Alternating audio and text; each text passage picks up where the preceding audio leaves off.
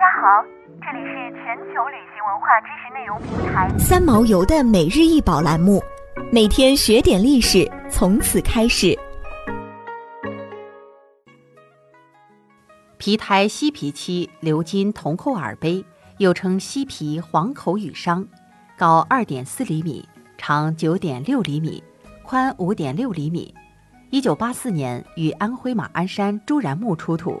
属于三国时期吴国文物，皮胎犀皮漆鎏金铜扣耳杯，一对两件，皮胎，椭圆口，平底，月牙形耳，耳及口沿镶鎏金铜扣，耳杯正面修黑漆，花纹并不显著，背面纹饰以黑、红、黄三色相间，表面光滑，花纹自由流畅，匀称而富有变化，构思典雅，精美异常。可见其制作工艺已相当成熟。这对犀皮漆器的发现，对中国漆器工艺发展史研究具有重要的意义。耳杯又称羽杯、羽觞，是中国古代的一种盛酒器具，因两侧有半月形双耳，就像鸟的双翼，故名羽觞。古人正是用这样的器具浅斟酌饮、宴请宾客的。据鉴定。这对皮胎犀皮漆鎏金铜扣耳杯采用了黑面红中黄地片云斑犀皮技法。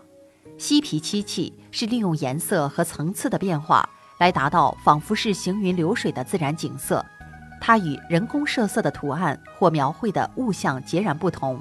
明代的漆工名匠黄成编著的《漆器专著·修饰录》，全面地叙述了有关修漆的各种技法。称犀皮，或作犀皮，或犀皮，又有片云、圆花、松林诸斑，近有红面者，以光滑为美。这两件耳杯的修漆工艺技法与上述皇室记载十分吻合，是迄今所发现的最早的犀皮漆器实物。这里提到的犀皮，并不是犀牛皮，而是特指中国古代漆器制作中的一种装饰工艺。他先将不同颜色的漆料堆涂在高低不平的漆胎上，漆料干燥后再经打磨，从而产生出色泽亮丽、光滑异常、自然生动的艺术效果。此技法在唐宋时期十分流行。关于犀皮工艺出现的年代，过去根据历史文献中有关犀皮漆器的记载，多出现于唐代晚期，因此人们认为这种漆工艺的出现不会早于唐代。然而，朱然墓中此对犀皮耳杯的发现，却比已知最早的有关文献记载要早六百多年，比已知最早的犀皮实物早一千三百多年，其历史价值不言而喻。朱然原名施然，为三国时期吴国名将毗陵侯朱治的外甥。朱然早年被朱治收为养子，并在读书期间和孙权相交甚笃。孙权统治后。朱然历任余姚长、山阴令、临川太守、嘉泽冲校尉，率军平定山贼，曾随吕蒙擒杀关羽，以功迁昭武将军，封西安乡侯。吕蒙死后，朱然代替吕蒙镇守江陵。在夷陵之战中，朱然与陆逊合力大破刘备，败征北将军，封永安侯。朱然一生战功累累，有着名震敌国的称号。可以说是孙吴政权后期的顶梁柱。朱然去世后，葬于故乡。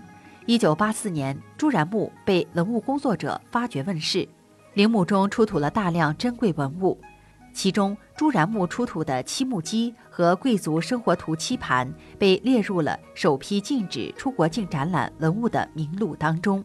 而同样在朱然墓出土的五彩绘系扎挂件图漆盘和这对皮胎犀皮漆。鎏金铜扣耳杯则被列入了第三批禁止出境展览文物目录中。